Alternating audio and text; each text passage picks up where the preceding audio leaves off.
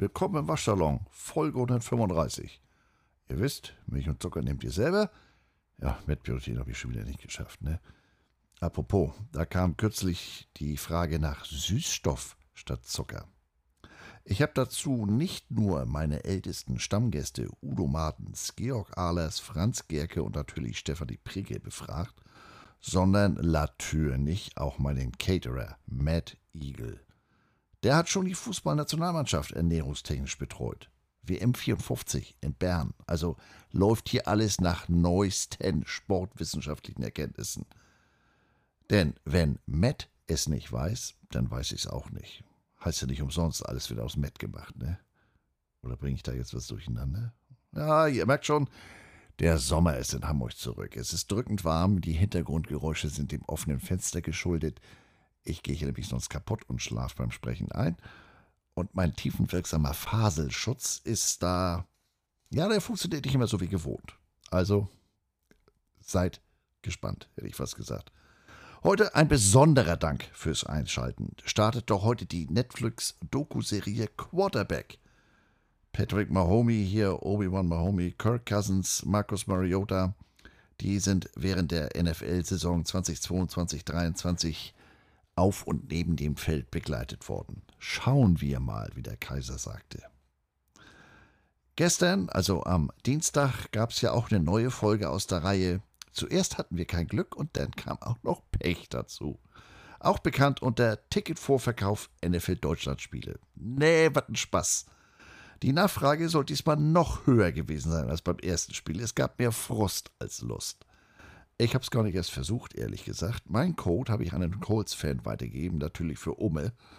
Ähm, der hat dann auch tatsächlich Glück gehabt. Auch ohne meinen Code. Der war vorbereitet. Ich plane äh, an den Tagen rund um das Codes-Spiel äh, an der Nordsee zu sein. Wie gesagt, das Drumherum in Frankfurt und auch das Chief-Spiel, das würde mich interessieren, aber man kann ja nicht alles haben. Ähm, und äh, für den Rest finde ich das ganz interessant, was da so drumherum passiert. Ich glaube, ich muss mich dem Thema mal näher widmen, aber nicht heute. Stichwort Sommer in Hamburg. Das gute Wetter, das wirklich gute Wetter Brüllhitze. Letztes Wochenende, äh, das habe ich mal wieder zu Footballbesuchen genutzt. Und diesmal nicht nur passiv, so mehr oder weniger. Am Samstag zusammen mit Carsten den Livestream der Partie Hamburg Blue Devils gegen Braunschweig Lions 2 kommentiert. Das zweite Mal, dass ich einen Livestream kommentieren durfte. Ja, sagen wir mal so, habe ich jetzt auch mal gemacht. Ist laut eurem Feedback und meiner ganz unbescheidenen Eigenwahrnehmung, ja, ganz ordentlich gewesen. Mehr aber auch nicht. Ähm, vor allem nicht von meiner Seite. Ähm, das waren schon eher zähe Spiele, sag ich mal, und mein persönlicher Excitement-Faktor war beim zweiten Mal auch schon geringer. Das lag aber sicher auch an den Temperaturen. Gefühlt wurden wir da auf unserem Turm an der 50-Yard-Linie schön weich gekocht.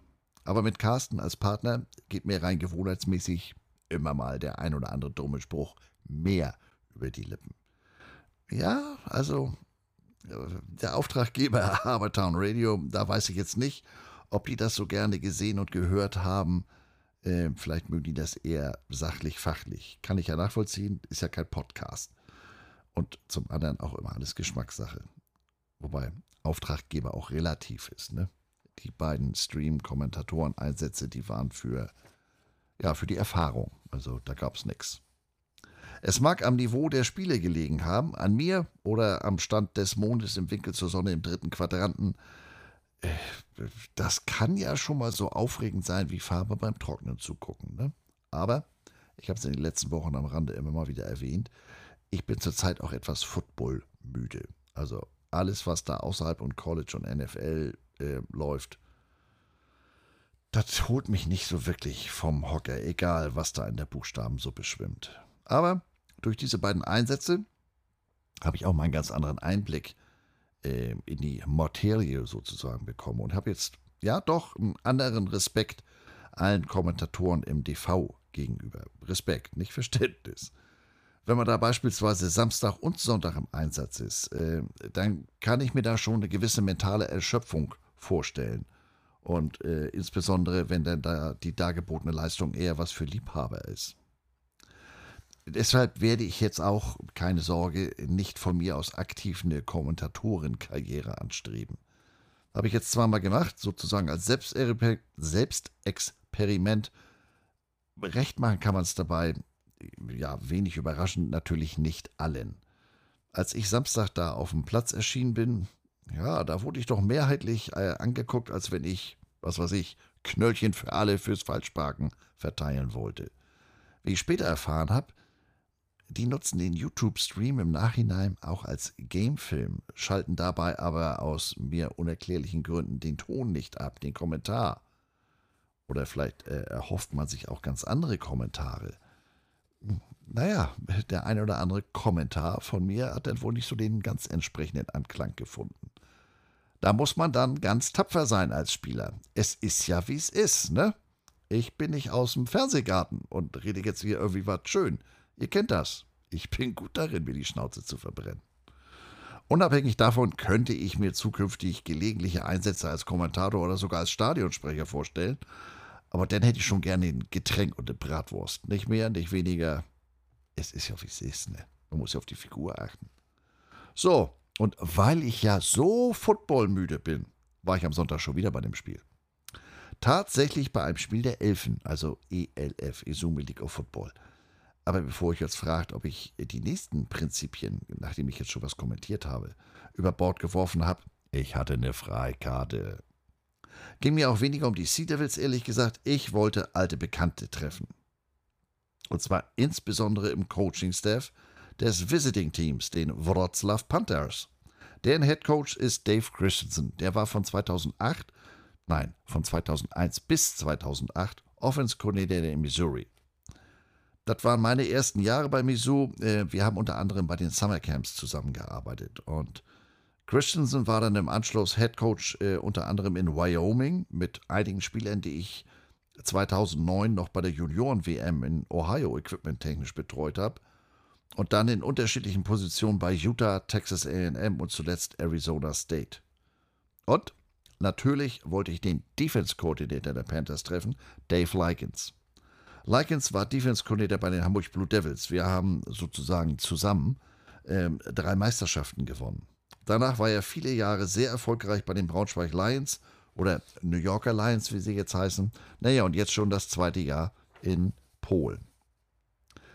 Auch dieses Spiel war jetzt aus meiner ähm, unqualifizierten Sichtweise eher zäh.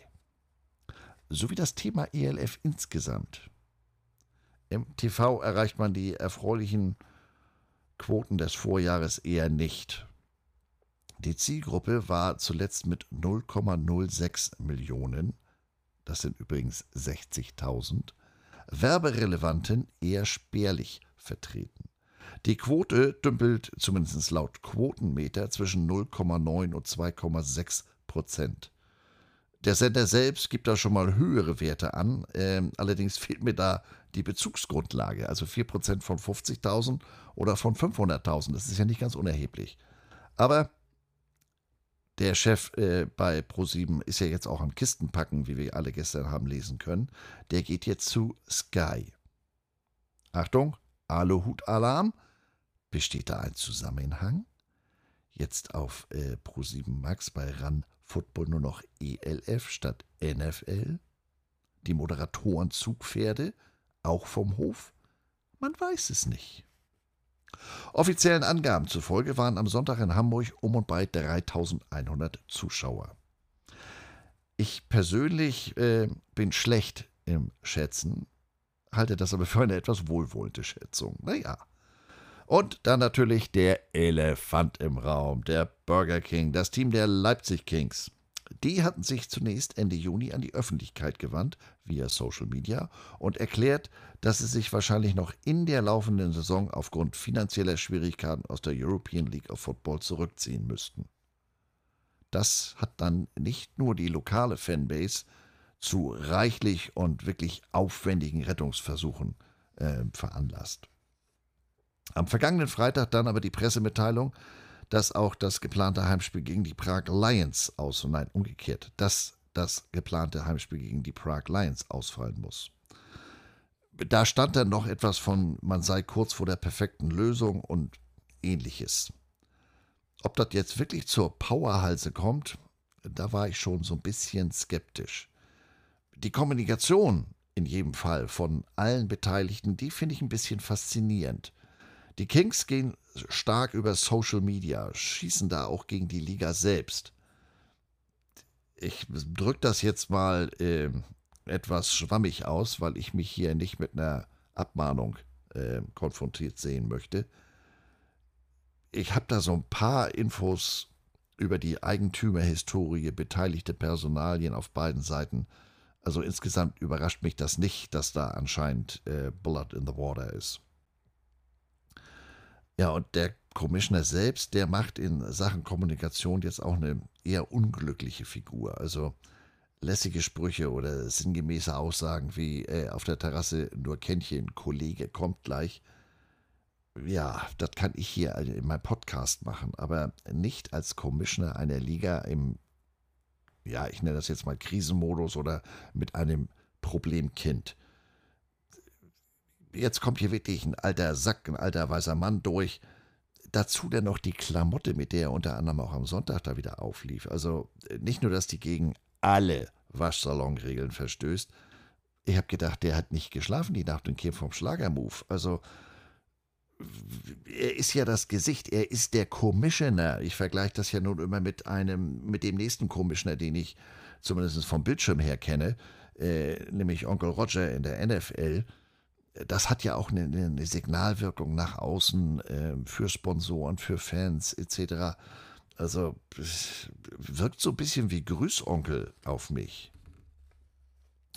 Und während ich das hier so am äh, Montagabend äh, zusammengetragen habe, kam via Twitter die Meldung durch, dass die Kings sich tatsächlich zurückziehen. Äh, von der Liga bis heute am Mittwochmittag gab es nicht. Da gibt es inzwischen ein Statement, ähm, ja, konkret, ja, die Spieler sind jetzt Free Agents, alles weitere müsste das Competition Komitee und so weiter. Auch da habe ich so ein bisschen den Eindruck, man ist von der Entwicklung etwas überrascht worden äh, und hat das vielleicht in seinem eigenen Regelwerk bisher auch gar nicht vorgesehen. Ja, natürlich kann es bei einer Neugründung zu Ausfällen kommen, aber mitten in der Saison, äh, das ist ja eher so der Super-GAU, ne?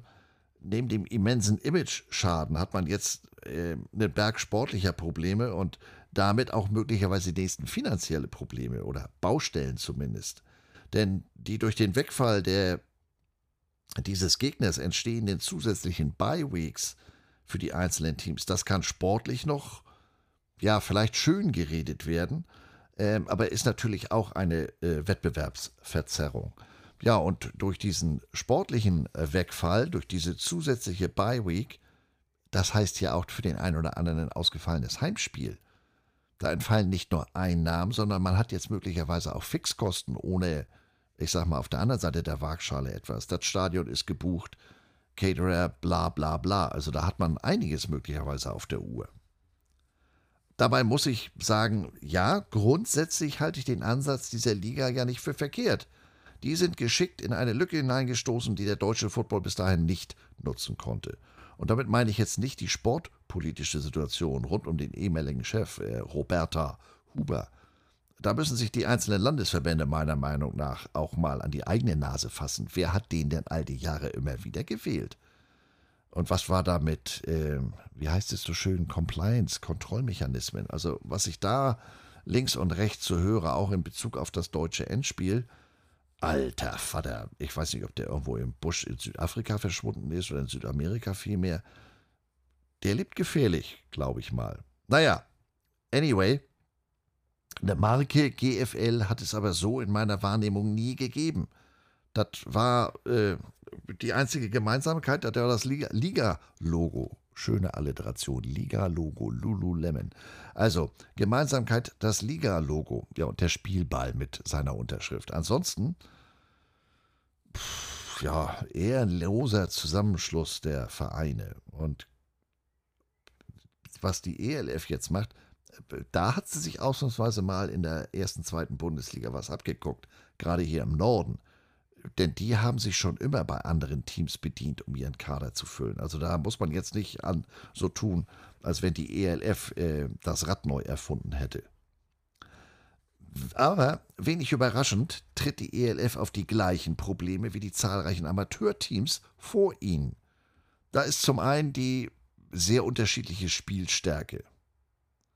Um dem entgegenzuwirken, rufen jetzt einige Gehirnchirurgen, um es mal vorsichtig auszudrücken, nach einer Draft, wie in der NFL. ja, nee, ist klar. Sehr geehrter Herr Piepenbrink, Sie wohnen in Ellerbeck bei Hamburg, sind jetzt aber von den Munich Ravens gedraftet worden. Dienstantritt ist am kommenden Montagmorgen 0800, Gehalt sind 450 Euro. Spielkleidung wird gestellt, oder auch nicht, auch da habe ich so unterschiedliche Versionen.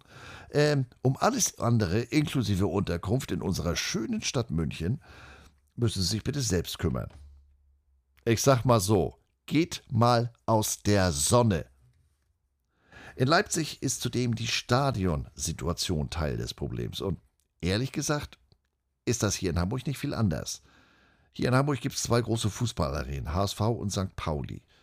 Und auch wenn es die Medien in den letzten Wochen äh, anders dargestellt haben, die sind jetzt nicht bedingungslose Freunde des American Football in der eigenen Hütte. Eines der Stichworte in diesem Zusammenhang ist nur der vielgeplagte Rasen. Aufgrund der Dachkonstruktion im Volksparkstadion ist das sowieso ein Dauerthema, egal was sie da drauf machen. Äh, und als zweites Stichwort kommen ja dann auch schon die Kosten. Ja, die Hütte war voll zum Spiel gegen Ryan Fire, aber Crowdfunding, dies, das, jenes, ich habe das schon mal in der Vergangenheit angesprochen, das sind ja auch für den Zuschauer reichlich Kosten und auch für den Veranstalter. Wer soll, wer kann das auf Dauer äh, bezahlen? Mit dem momentanen Stadion hier an der Hohe Luft, zehn Minuten von mir, damit können die meiner Meinung nach auf Dauer nicht überleben. Selbst wenn man die Hütte voll bekommen würde. Nominelle Kapazität 8000, aber das kriegen die in Sachen Catering nicht hin. Also vier, vielleicht fünf erscheint mir da realistischer. Aber auch das hat man ja momentan nicht. Die Hütte ist ja nicht brechend voll. Ja, und dann kommt so ein richtig schönes Hamburger Problem dazu. Die Bewohner beschweren sich wegen Lärmbelästigung. Also äh, damit, das hat auch überhaupt nichts mit dem Sport zu tun, abgesehen davon, dass auch das ein Problem des Footballs in Hamburg ist. Das hat der Fußball genauso, das ja vielleicht die Hockeyspieler nicht, aber äh, das haben wir hier sogar inzwischen wegen Kindergärten. Ja, richtig gehört. Football ist in Deutschland traditionell ein Sommersport. Finale im Herbst, fertig. Da hat man immer mit dem guten Wetter den Sommerferien oder Parallelveranstaltungen zu kämpfen. Eine Saisonverlegung in den Herbst fällt aus. Da hat man dann statt Postkarten nur Rückseitenwetter. Niedrige Temperaturen, äh, Regen, äh, Hunger, Pipi, Durst, kalt. Ja, und dann auch noch die unbedeutende TV-Konkurrenz dieses Sports aus den USA. Das kommt jetzt alles nicht überraschend, würde ich mal ganz keck behaupten. Es hat ja jetzt nicht seit Einführung der ELF äh, irgendwelche Naturkatastrophen gegeben, die in Leipzig oder hier in Hamburg bestehende Stadionalternativen haben verschwinden lassen. Das war absehbar. Stichwort Hausaufgaben. Wer am Samstag, um mal bei dem Thema lokale Probleme zu bleiben, beim Stream reingehört hat, der hat vielleicht mitbekommen, dass auch die Blue Devils in der Regionalliga zwar seit letztem Jahr einen nagelneuen Football-Kunstrasen haben, den aber nur für Training und Spiele der Jugend nutzen dürfen. Auch hier wieder das Zauberwort Lärmbelästigung. Die Umbaukosten von äh, 2,165 Millionen Euro, ich hätte fast gesagt Dollar, die sind von der Stadt Hamburg gekommen. Unter anderem aus dem Rahmenprogramm Integrierte Stadtteilentwicklung. Ja, integriert, äh, aber bitte ohne Anwohner oder was? Verstehe ich nicht. Tribünen gibt es da gar nicht erst das Thema Platz, eine, eine Alternative äh, in Sachen Stadion mit, was weiß ich, 10, 12.000 Zuschauern, das Thema, das haben wir hier seit über 20, 30 Jahren. Als die Devils 1992 anfingen, da war da ja wirklich noch äh, äh um und bei 10.000 Zuschauer pro Spieltag. Äh, da war das Volksparkstadion aber noch im Besitz der Stadt, die Nutzungskosten entsprechend überschaubar. Im Zuge des Stadionumbaus 1998 wurde das Stadion samt Grundstück für die symbolische Summe von einer Mark vom HSV aus dem Besitz der Stadt Hamburg erworben. Rechtlicher Eigentümer, äh, das am Rande, ist die HSV Stadion HSV Vermögensverwaltungs GmbH und Co. KG. Jetzt wird's interessant.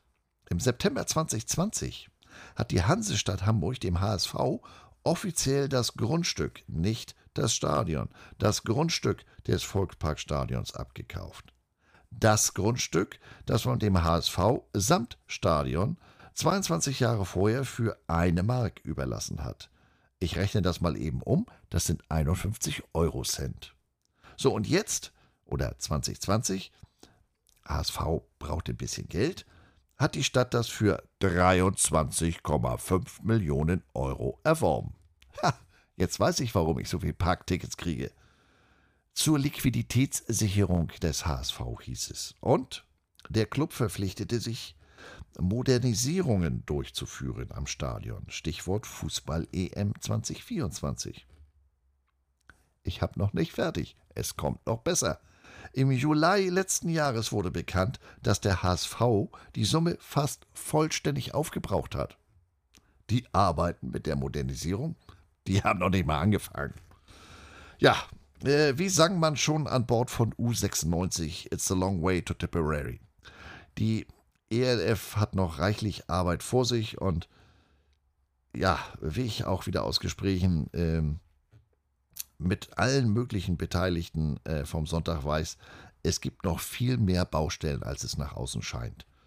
Talk the Talk ist das eine, der konkrete Walk the Walk erfordert mehr als vollmundige Ankündigungen, lässiges Auftreten und Erklärung. Ähm, wie gesagt, ich zitiere mich da immer wieder. Ich glaube nicht, dass es ein Football-Hype ist, es ist ein NFL-Hype. Aber ich bin ja auch nur ein kleiner Jogwasher. Schauen wir mal, wie das weitergeht. So, genug gesammelt. Auch schon wieder 20 Minuten rum. Kommen wir jetzt mal zum Thema der heutigen Folge. The Wall. Nee, keine Angst. We don't need no education. Nix David Gilmore, Pink Floyd oder gar Walter Ulbricht. Äh, der Waschsalon hat ja immer noch einen nicht pädagogischen Bildungsauftrag und deshalb heißt es halt auch wieder, hör mal, wer da wäscht. Aufgepasst und zugehört. Letzte Woche habe ich versucht, die etwas, sagen wir mal, eigene Art und Weise, wie ein Spielplan im College Football, speziell in der SEC, zustande kommt, zu erklären. In dem Zusammenhang kam ich auch kurz auf die Belastung der Spieler zu sprechen, wenn sie von der, vom College in die NFL wechseln.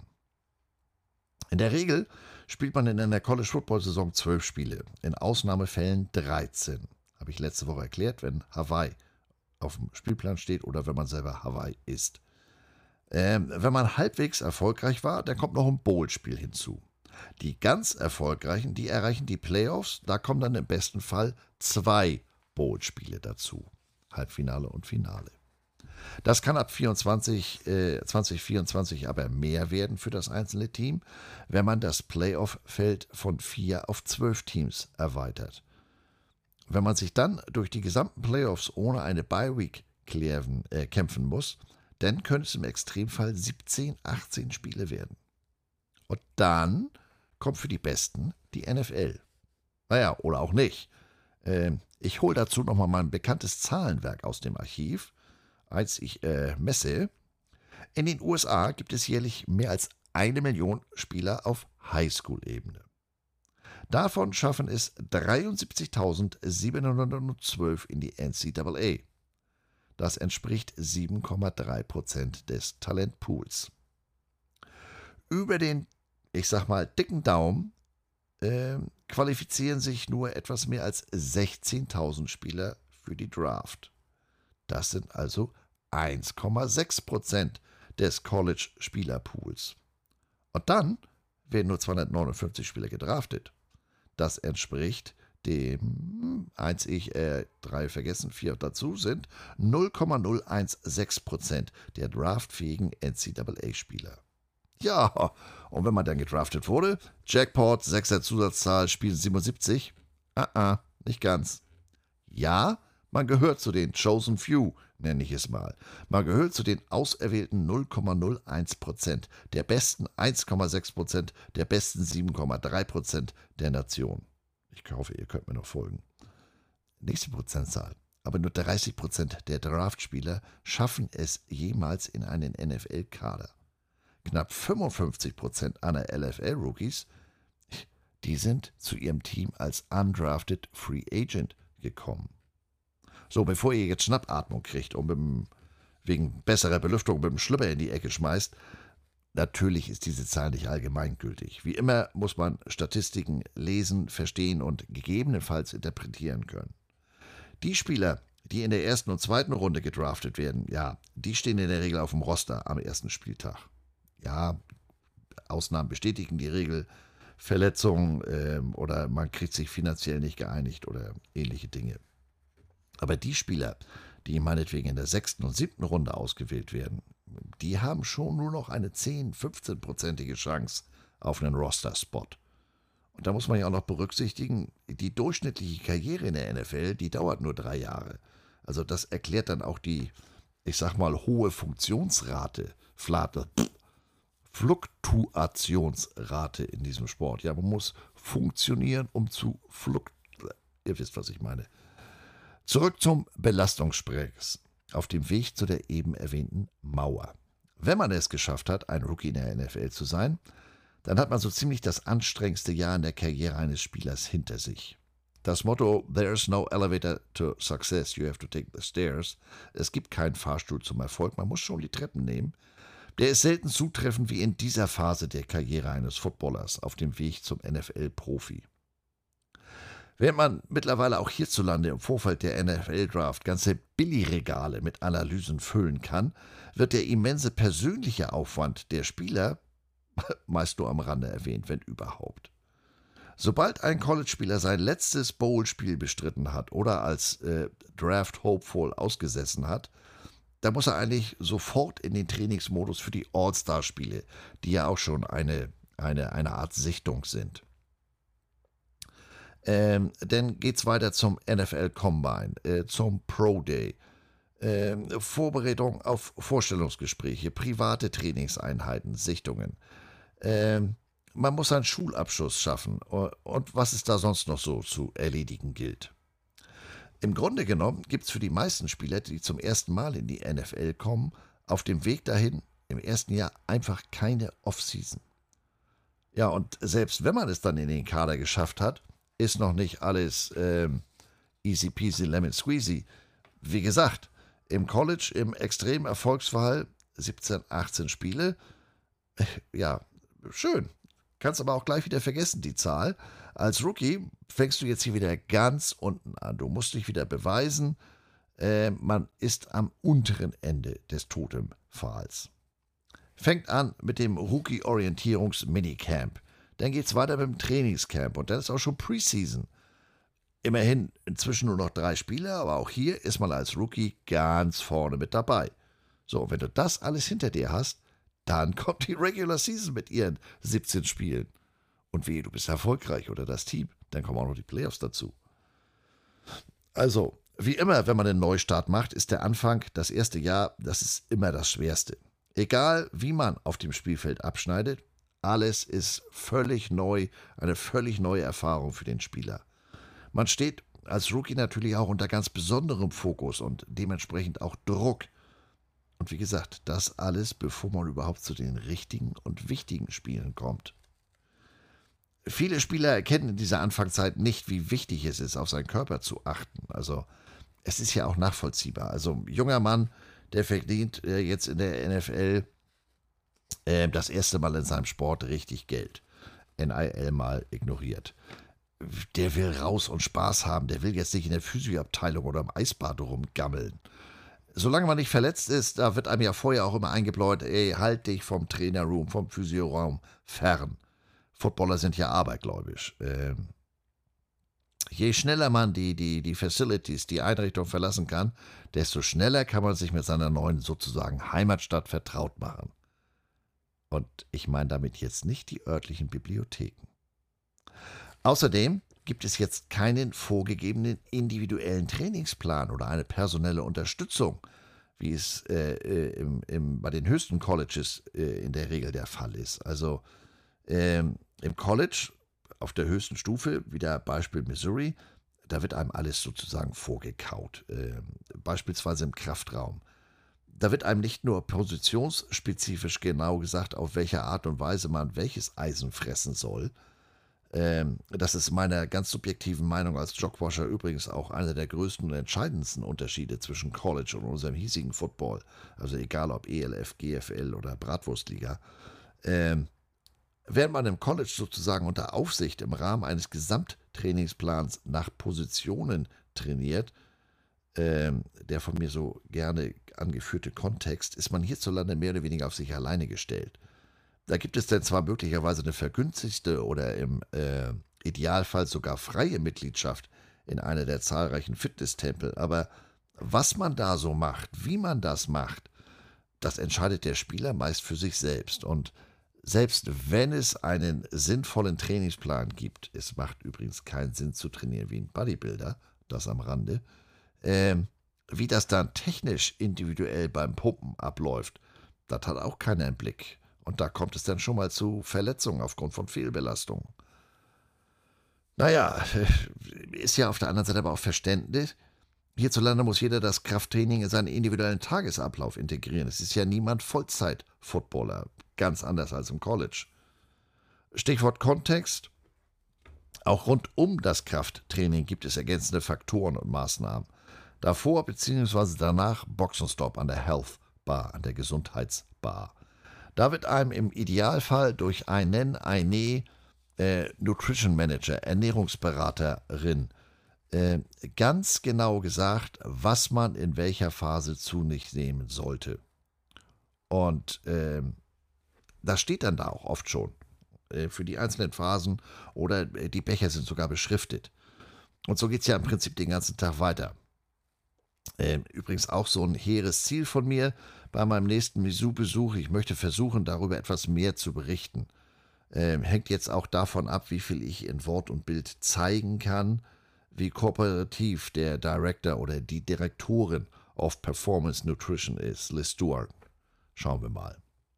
So, und kaum ist man in der NFL an. Äh, sag mal, ich glaube, ich tue hier erstmal was gegen den Frosch. Erstmal hier Pulle Köln, ne? Ist so schön kalt. Nein, natürlich nicht, es ist Wasser. Ähm, wie gesagt, äh, man ist auf sich selbst gestellt. Man muss, weitestgehend auf sich selbst gestellt, man muss die richtigen oder auch falschen Entscheidungen beim individuellen Training und vor allem auch bei der Ernährung selbst treffen. Der eine nimmt zu viel ab, weil er die falschen Mahlzeiten isst äh, und nicht darauf achtet, wie viel Kalorien er zu sich nimmt. Ja, das gleiche gilt natürlich auch für diejenigen, äh, die in sich reinschieben, äh, bis der Arzt kommt, äh, ja, und dann auf einmal zu viel Gewicht zulegen. Das hat man irgendwann auch in der NFL erkannt und festgestellt, man muss den Neuankömmlingen etwas Unterstützung geben. Das erfolgte im Rahmen des sogenannten Rookie Symposiums. Einziges Problem, das war nur für gedraftete Rookies. Und wir erinnern uns, fast 55% aller NFL-Neulinge kommen als undrafted Free Agents zu ihrem Team. Sprich, mehr als die Hälfte der neuen Spieler erhielten nicht die grundlegenden Informationen für einen erfolgreichen Einstieg in die NFL. Deshalb gibt es seit einigen Jahren das Rookie Transition Program für alle NFL-Rookies, egal ob gedraftet oder ungedraftet. Inhaltlich gibt es 15 obligatorische Themen, die von der Liga und von den Personen, mit denen die Neulinge täglich zu tun haben werden, präsentiert werden. Dementsprechend führen die Teams das in Eigenregie durch. Ähm, Ansprechpartner, lokale Gegebenheiten, die sind naturgemäß überall unterschiedlich. Die Rookies werden also hier noch einmal, ähnlich wie am College, an die Hand genommen, bevor sie dann selber laufen müssen. Zu den eben äh, angesprochenen obligatorischen Themen gehören unter anderem Videoeinführung in die NFL und die Liga-Politik, also so eine Art Image-Ding. Die Vorteile und Ressourcen für die Spieler, einschließlich ihrer Gewerkschaftsspielerrechte und Ressourcen. Erwartungen an die Spieler, einschließlich äh, der Bedeutung des Sportsgeistes, des Respekts an den Arbeitsplatz, der Verantwortlichen und gegenüber den Medien und die Zusammenarbeit mit den PR-Mitarbeitern ihres Teams. Soziale Verantwortung der Spieler, einschließlich der Ligapolitik und Auswirkungen von Problemen wie Fahren unter Alkoholeinfluss, häusliche Gewalt oder sexuelle Übergriffe. Aufrechterhaltung einer starken mentalen Gesundheit und Fitness sowie eine Einführung in Gesundheits- und Sicherheitsressourcen, die allen Spielern und ihren Familien bei Bedarf zur Verfügung stehen. Einführung in die Kultur, Werte, Geschichte der Liga und äh, des Teams des jeweiligen Spielers. Carsten und ich hatten ja mal angefragt, ob die äh, unsere Team-Specials gebrauchen können, aber ähm, die Antwort war, ist zu lang, kann ich jetzt gar nicht nachvollziehen. Regeländerung. College-Profis, das ist ja auch ähm, nicht unerheblich, das ist auch noch ein Teil dieses äh, Vortrags. Aber ähnlich wie damals in der Fahrschule, zwischen Theorie und Praxis besteht ein großer Unterschied. Das Wissen allein, das genügt nicht. Man muss es auch anzuwenden wissen. Vor allem richtig. Nicht so wie der Kamerad damals bei mir in der Fahrschule. Kamerad deshalb, weil Bundeswehr-Fahrschule. Folgende Situation. Grüne Ampel, rein in die Kreuzung, Marsch, Marsch, Ende. Plötzlich wirft er den Anker, geht in die Eisen. Fahrlehrer, Kamerad Oberfeldwebel, fragte in seiner gewohnt charmanten Art, mir wäre beinahe das Trommelfell auf dem Rücksitz geplatzt, was das denn jetzt gewesen sei. Antwort: Neben der Ampel hing ein Stoppschild. Ja. Und so findet sich jedes Jahr aufs Neue folgender Hinweis im Veranstaltungskalender der 32 NFL-Teams: die gefürchtete Rookie Wall, demnächst auch eine neue Stadt in ihrer Nähe. Genau um die Zeit des Jahres, wenn die College-Football-Saison dem Ende neigt oder sogar schon im Rückspiegel zu sehen ist, ja, da beginnt dann die Leistung einer, einiger NFL-Neulinge abzureißen, zu sinken. Für die jungen Spieler, die an die Länge einer zermürbenden NFL-Saison nicht gewohnt sind, äh, ja, die lassen dann körperlich und geistig einfach nach. Jetzt könnte ich euch viel von Leipzig ein und Leipzig unter Wasserkrieg mit ohne Luft erzählen. Ich war ja schließlich dabei. Aber NFL-Rookie war ich noch nicht. Nicht mal als Jogwasher. Daran arbeite ich noch. Stichwort August, Besuch Carolina Panthers.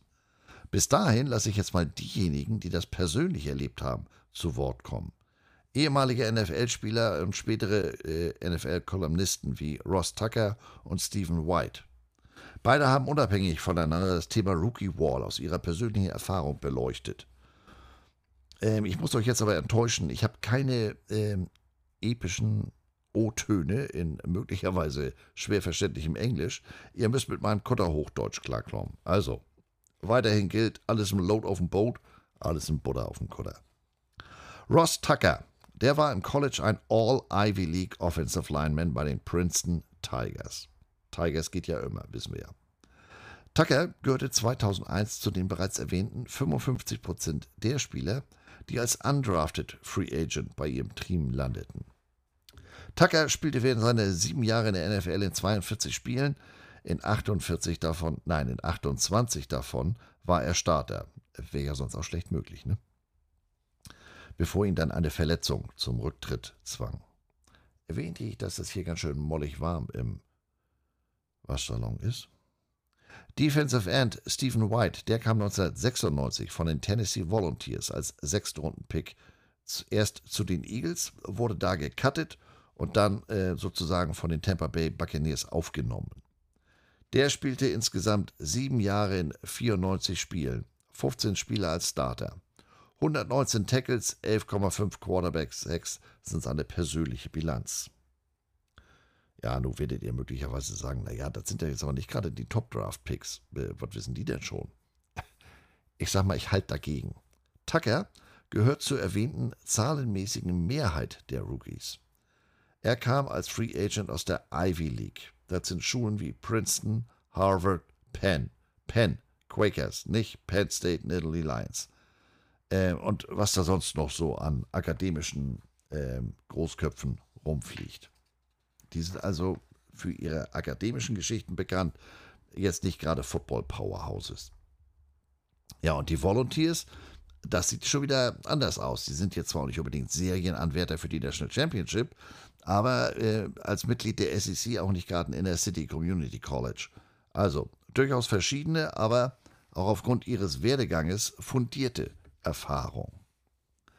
Tucker begann seine Rookie-Saison bei den Washington Redskins im Jahr 2001 mit zarten 308 amerikanischen Pfund. Das sind 139 Kilogramm. Gefühlt dauerten Trainingslager und Preseason für ihn so lange wie die ganze College-Saison. Passt natürlich nicht zeitlich zusammen, aber wie gesagt, der Übergang vom College in die NFL erfolgt äh, mehr oder weniger nahtlos, zumindest in Sachen körperlicher Belastung. Am College hatte Tucker seinerzeit zwei Wochen Preseason-Training und dann zehn reguläre Saisonspiele. Insgesamt zwölf Wochen Football. Allein die Preseason in der NFL ist mindestens sechs Wochen lang. Danach kommen noch 17 weitere dazu. Und dabei ist die Ivy League eher noch konservativ unterwegs. Die Jungs, die für Powerhouse-Schulen wie eben Tennis spielen, die haben mitunter noch längere Seasons. Aber auch die, die hatten jetzt bis zu dem Jahr in der NFL, bis zu dem Rookie-Jahr in der NFL, keine 23 Wochen Football im Stück, einschließlich 20 Spielen. Ganz zu schweigen von Playoffs.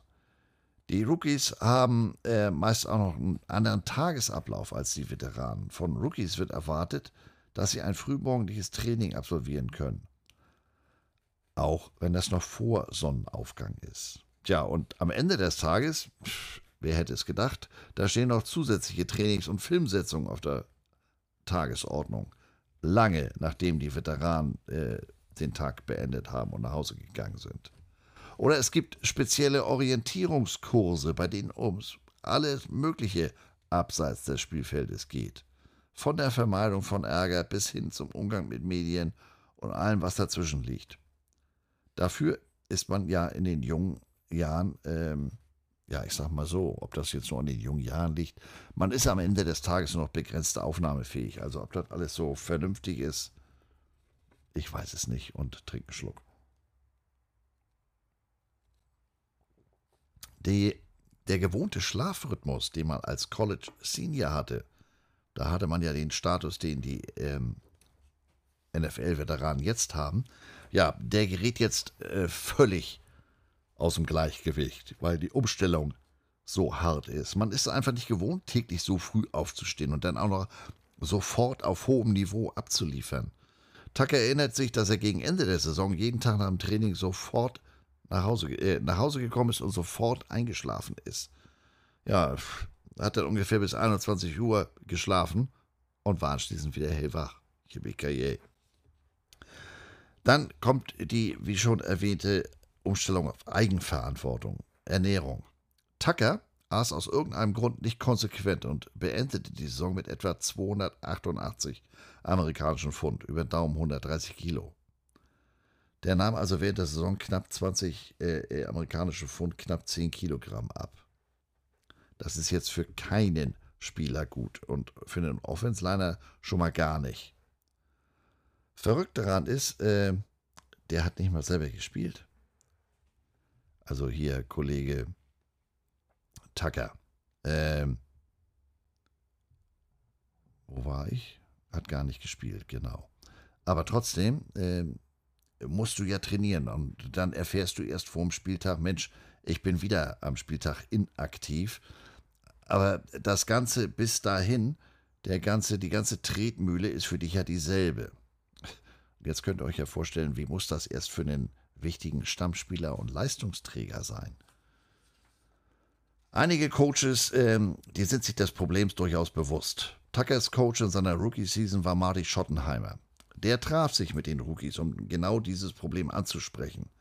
Schottenheimer sagte, dass er es als notwendig ansehen würde, das Thema mit den Spielern zu besprechen. Zum einen, damit die nicht völlig unvorbereitet sind. Und äh, es ist mindestens genauso eine mentale wie körperliche Angelegenheit, das ganze Thema. Schottenheimer wollte sicherstellen, dass sich äh, die Vorbereitung nie ändert und sie äh, dieselbe Routine beibehalten. Der damalige Bengals Head Coach Marvin Lewis argumentierte ganz ähnlich. Der sprach die Rookies als Gruppe als auch individuell an. Ernährung und Ruhe sind hierbei Schlüsselfaktoren.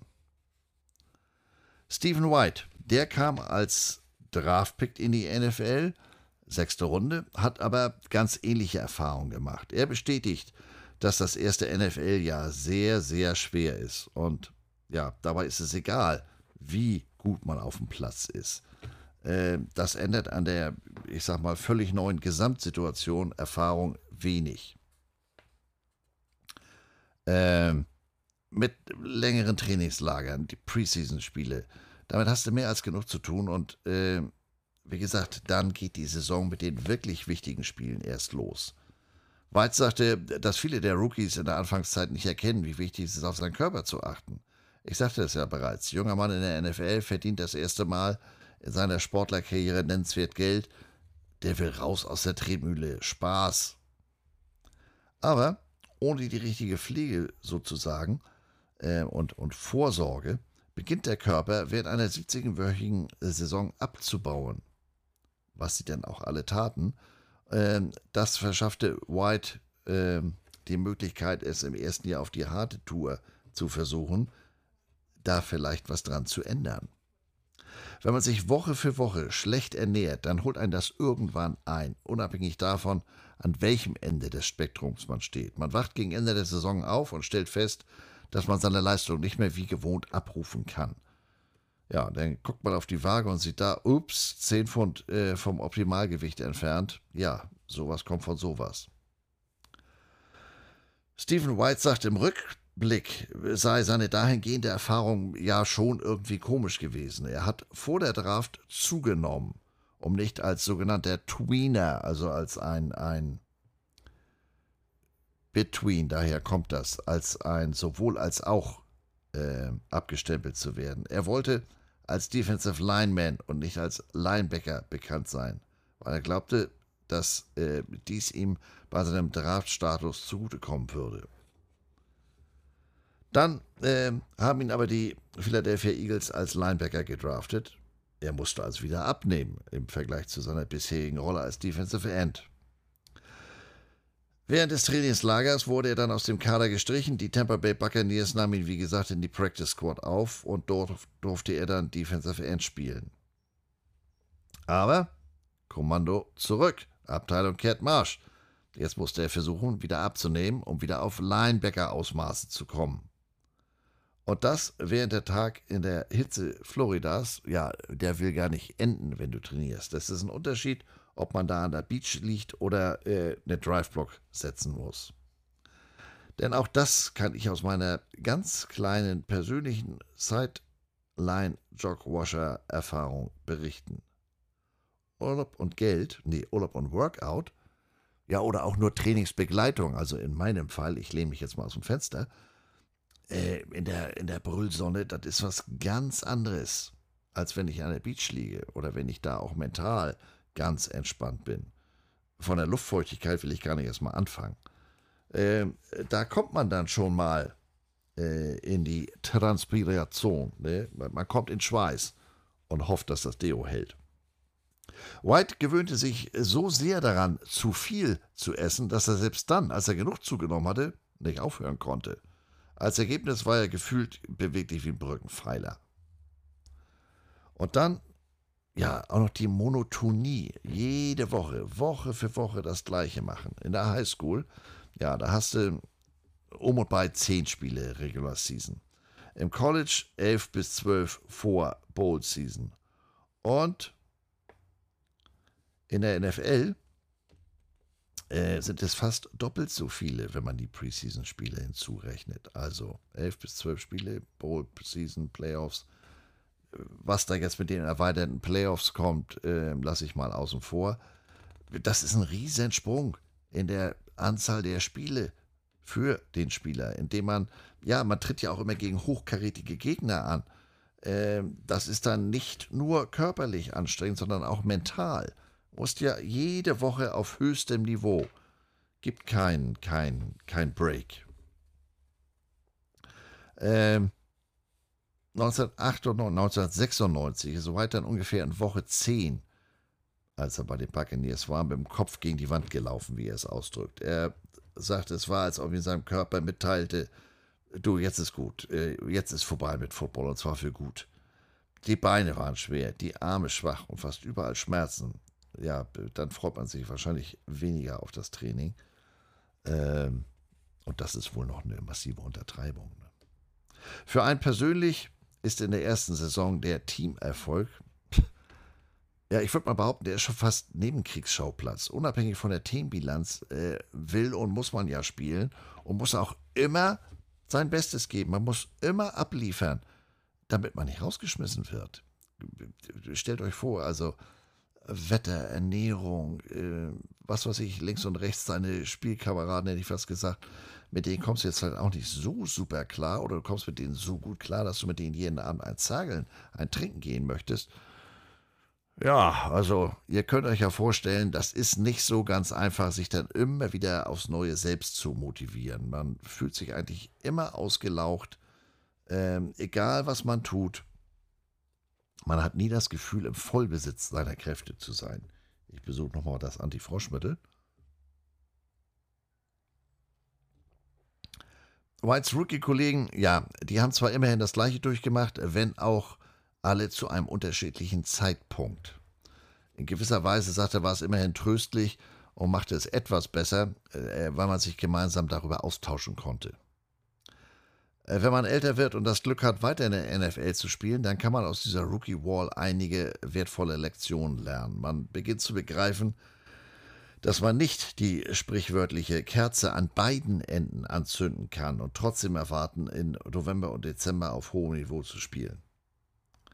Man lernt, dass man nicht alles essen kann, was im Haus herumliegt oder sich auf der günstigen Takeaway-Speisekarte findet, ohne dass man äh, man darf nicht überrascht sein, dass das Eigenniveau dann sinkt. Man lernt, wie wichtig die vorbeugende, ich nenne sie mal Wartung des eigenen Körpers ist und dass man alles tun muss, um lästige Verletzungen zu vermeiden. Im ersten Jahr hatte man diese Erfahrung aber noch nicht. Da läuft man sozusagen auf die Wand zu und zahlt äh, gegen Ende der Saison für seine zuvor schlechten Entscheidungen, von denen man noch gar nicht wusste, bis es zu spät ist, dass es schlechte Entscheidungen waren. Ganz ähnlich äußert sich auch Ryan Riddle, schöner äh, CIA-Deckname. Der kam 2005 als Sechstrunden-Pick von den Cal Bears zu den Raiders. Äh, Riddle sagt, wenn man sich dem Ende einer kompletten NFL-Saison nähert, fühlt sich das an, als hätte man bereits drei Seasons hintereinander ohne Pause gespielt. Nochmal zur Erinnerung, das Jahr hat unabhängig vom Kalender sozusagen im College mit einem Trainingslager im August begonnen. Ja, es gibt auch noch Spring Practice, äh, aber nach dem Trainingslager im August, da folgen dann zwölf Spiele, die äh, an deren Anschluss die Saison endet, sagen wir es mal so rum. Das ist dann so um und bei Jahreswechsel inzwischen durch die zusätzliche Spielwoche. Äh, und dann geht es auch ohne nur eine Woche Pause sofort in das unglaublich anstrengende, wettbewerbsintensive Training für das East-West Shrine Game. Das findet Mitte Januar statt. Nach dem Shrine Game muss man das Training nochmal steigern, um Scouts und General Managers beim NFL Scouting Combine in Indianapolis zu beeindrucken. Äh, Im Grunde genommen sind die drei Tage die absolute Hölle. Da wird man mehr oder weniger aus allen Ecken und Enden äh, was habe ich erzählt? Ich erzähle Quatsch. Nach dem Shrine Game muss man das Training nochmal steigern. Jetzt sind wir da, wo wir hinwollen. Denn jetzt will ich mich ja fürs Combine, für den Pro Day, für die Scouts und General Manager nochmal fitter machen. Ja, und diese Stichwort Combine, drei Tage in Indianapolis, jetzt habe ich den Faden wieder. Äh, die sind aus Sicht der Spieler eher mal Katastrophe, eine Hölle.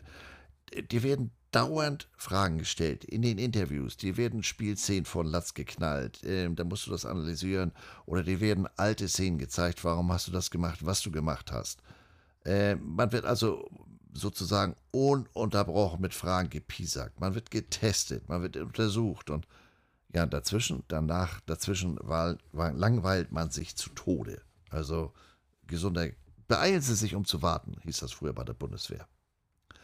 Wenn du diese Runde im Mähdrescher dann hinter dir äh, gelassen hast, dann steigerst du, wie gesagt, das Training nochmal in der Hoffnung, die äh, beim Pro Bowl, Pro Bowl, wenn es mal soweit wäre, beim Combine oder Pro Day gezeigten Werte nochmal steigern zu können.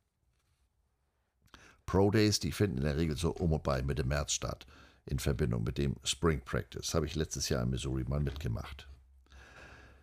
Während man sich da also darauf vorbereitet, fliegst du möglicherweise zusätzlich noch kreuz und quer durchs Land und nimmst an privaten Trainings-Demonstrationseinheiten der NFL-Teams teil.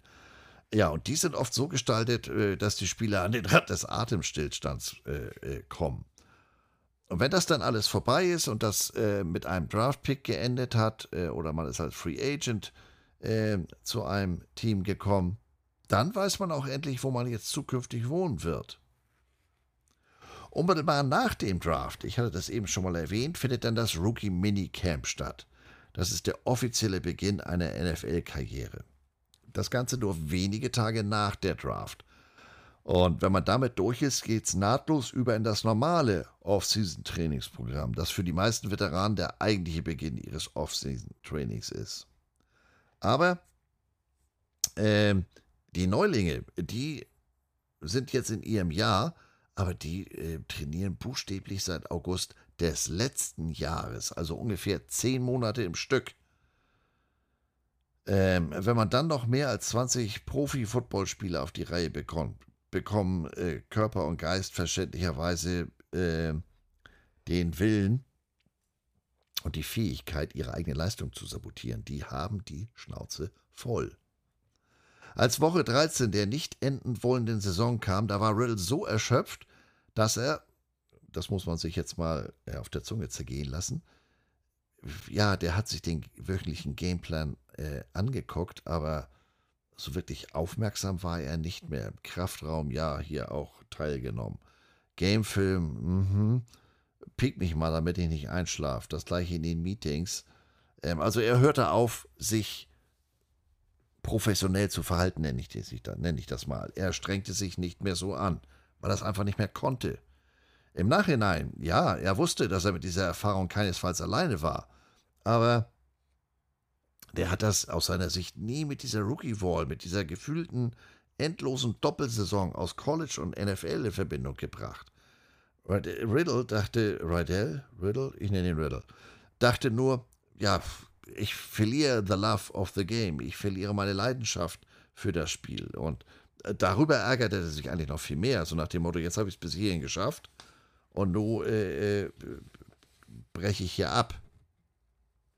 Dass, äh, dass das eine völlig natürliche Reaktion war, ja, und dass man gegen die auch relativ machtlos ist, das war ihm nicht klar.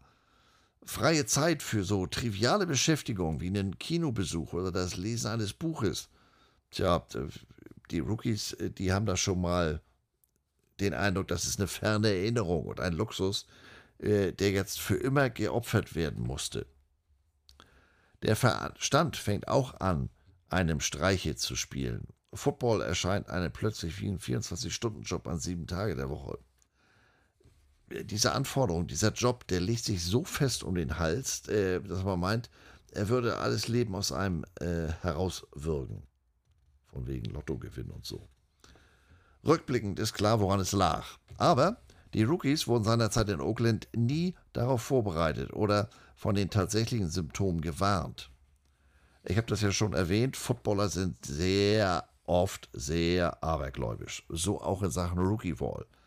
Einige Teams weigern sich schlicht, dieses Phänomen anzuerkennen, in der Hoffnung, dass es, nie, dass es sich nie manifestieren, nie einstellen wird solange keiner darüber spricht. Augen zu beim Versteck und mich findet keiner. Macht natürlich gar keinen Sinn. Das ist ja so, als wenn man in der Dunkelheit sitzend an Kröten leckt. Macht ja auch keiner. Naja, fast keiner. Wenn überhaupt, dann hat das Verschweigen, das Verdrängen dieses sehr realen Problems die nachteiligen Auswirkungen nur noch verstärkt, weil der Rookie sie sich allein nicht ernähren konnte. Und äh, wie beeinflusst die Rookie Wall jetzt die Leistung der Spieler während der Spiele? Vergisst man das dann im Eifer des Gefechts und stellt auf Angriff? Findet man sich da unterbewusst mit der Situation ab? Laut einem Artikel von fantasysharks.com, der sich auf statistische Daten stützt, hat die Rookie Wall tatsächlich einen dramatischen Einfluss auf die Leistung der Spieler. Die Studie weist aber auch auf etwas anderes Interessantes hin, nämlich darauf, dass es während einer Rookie-Saison zwei Schwellen gibt.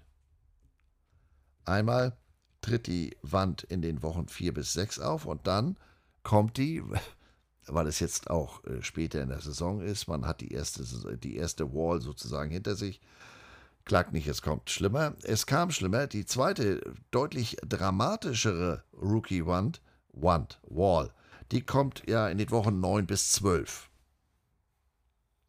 Gibt dazu auch konkrete Zahlen. In den Jahren 2010 bis 2020 haben 32 Rookie-Receiver, darunter ein Tight End, mehr als 700 Yards erzielt. Nur 19 dieser Spieler waren in der zweiten Hälfte der Saison produktiver, 13 von ihnen wurden schlechter. Von den 15 Spielern, die 900 Yards erzielten, hat sich mehr als die Hälfte verschlechtert. Zwei Drittel der zwölf besten Spieler erzielten in der ersten Hälfte ihrer Rookie-Saison im Durchschnitt mehr Yards. Offensichtlich haben die Verteidiger entweder äh, begonnen, ihnen mehr Aufmerksamkeit zu schenken oder ja, sie haben ein besseres Gefühl dafür zu bekommen, wie sie zu verteidigen sind. Ihr kennt das. Ähm, ja, der Vergleich hinkt jetzt ein bisschen. Ich sag mal Colin Kaepernick. In seinem ersten Jahr Running Quarterback, den hatte keiner auf dem Zettel. Und im zweiten Jahr äh, sah das schon ganz anders aus. Äh, bei den Running Backs, da gibt es in der zweiten Halbzeit insgesamt mehr Verbesserungen in den genannten Zeitraum. Da gab es 31 Rookies, die mehr als 700 Yards erliefen. Und äh, fast drei Viertel dieser Spieler, 23 von 31, die erzielten in der zweiten Saisonhälfte durchschnittlich mehr Yards pro Spiel. Nur acht haben sich verschlechtert. Aber wie bei den Wide Receivers war es bei den besten Running Backs wahrscheinlicher, dass sie später im ersten Jahr im Durchschnitt weniger produktiv waren. Es gab 13 Rookies, die für mehr als 1000 Yards gelaufen sind und mehr als die Hälfte von ihnen hat sich in der zweiten Saisonhälfte verschlechtert, darunter sieben der Top 11. Kann die Rookie Wall also vermieden werden? Ja, das lässt sich mit einem ganz bestimmten Vielleicht beantworten.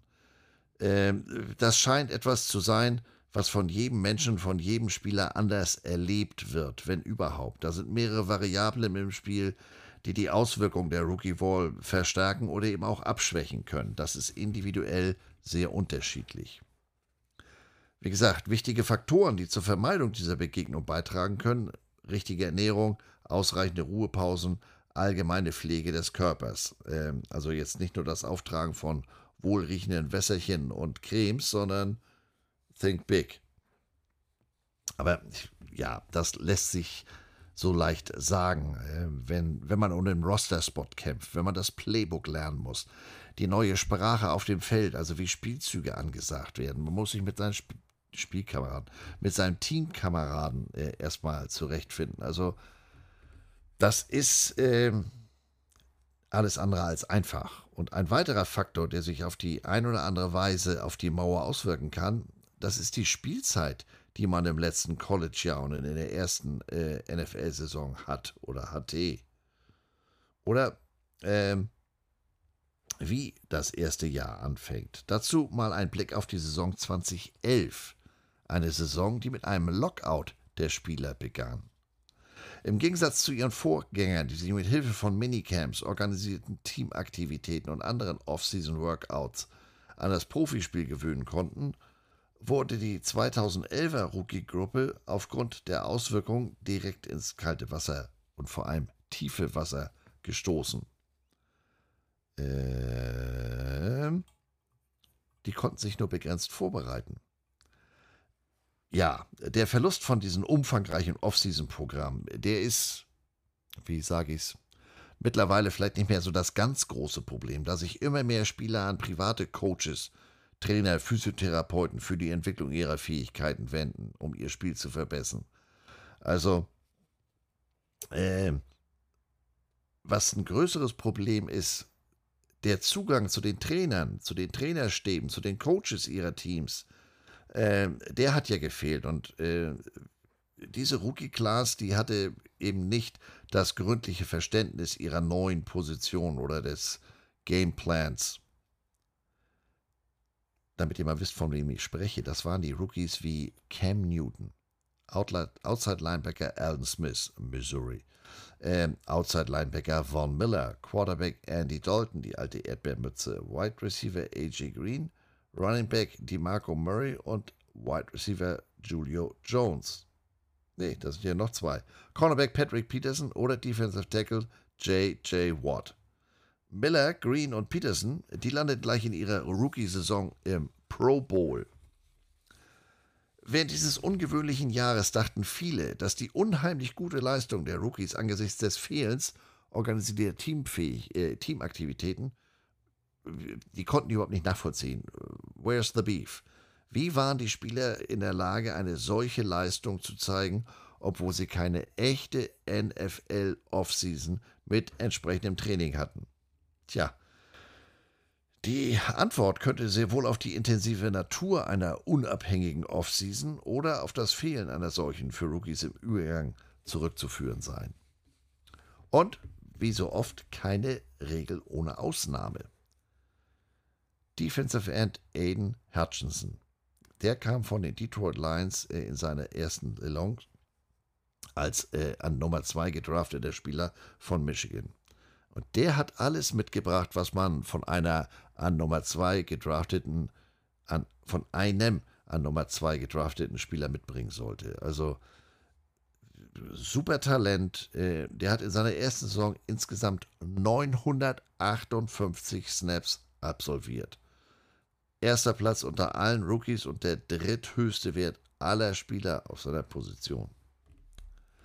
Trotz des hohen Arbeitspensums in seiner ersten Saison äh, bei Detroit hatte Hutchinson nach eigener Aussage nicht das Gefühl, dass er gegen die Rookie Wall gelaufen ist. Seiner Ansicht nach ist das eher ein mentales als physisches Problem. Er persönlich empfindet das NFL-Training im Vergleich zum College nicht so anstrengend. Mhm. Da ist er wieder der Human Factor. Äh, und jeder geht mit dieser Situation unterschiedlich um. Bears Quarterback Justin Fields, äh, der hat sich den Mann genau angeguckt, weil er gegen ihn spielen sollte. Äh, der junge Sackmeister. Äh, und er sagt also, am Anfang der Saison, da war der eher noch roh, aber der hat sich ganz schnell zurechtgefunden. Ähm, der hat sich von Woche zu Woche verbessert. Ähm, war schon ein guter Spieler, hat viel Elan und äh, hat sich schnell zum Schlüsselspieler für die Defense entwickelt.